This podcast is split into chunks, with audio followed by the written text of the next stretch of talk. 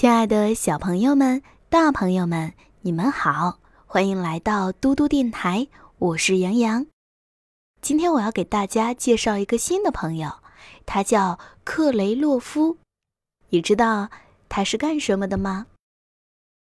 克雷洛夫是俄国的寓言作家。为什么要跟小朋友介绍他呢？因为从今天开始，我们要一起读克雷洛夫的寓言。这一本书是洋洋小时候自己看的课外书。从今天开始，我要将书本的内容分享给各位小朋友，希望你们可以喜欢哦。今天我们讲的是橡树和芦苇。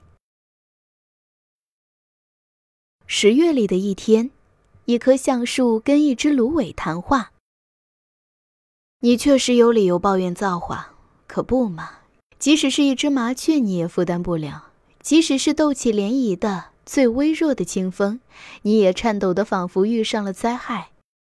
你摇摇摆摆，俯首低头，十分凄凉。瞧着你，真叫人可怜。我像高加索，威严透顶；我杀太阳的严威，小事儿算不得什么。狂风大作，我嗤之以鼻；雷声隆隆，我逍遥自在。我矗立。笔直穷尽，仿佛掌握着攻不破的和平之盾。对于你，一丝风是一场风暴；对于我，一场风暴是一阵清风。只要你长得和我挨近，我的广大枝叶就可以借给你浓荫。风到天气险恶，我就可以保护你。可惜造化为你挑选的住所是风神的河岸，是大风大雨的国土。毫无疑问，像你这样的。造化来不及照顾，你真大慈大悲。”芦苇鄙夷的答道。“可是不用你担心，我的命运自能平安无恙。假使我害怕风暴，倒不是为我自己的缘故。虽然我一定要摇摇摆摆，可我绝不会折断，他们损害不了我。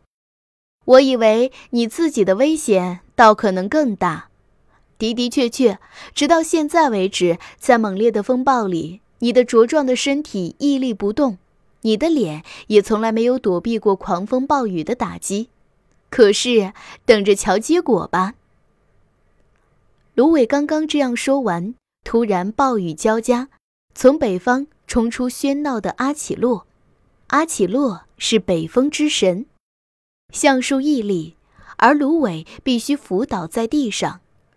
疯狂雨暴愈来愈烈，那树顶高入云霄的炫耀夸口的橡树，茁壮的脚深入浓荫的土壤内的橡树，终于被呼啸着的风连根拔起了。小朋友们，今天的故事就讲到这里啦。我们千万不要学橡树那样骄傲哟。每个人都要善于发现自己的优点和缺点。千万不要讽刺别人，而夸大自己。我是杨洋，如果你喜欢听杨洋讲故事，可以让爸爸妈妈关注微信公众平台“嘟嘟 radio”。我们明天再见啦，晚安。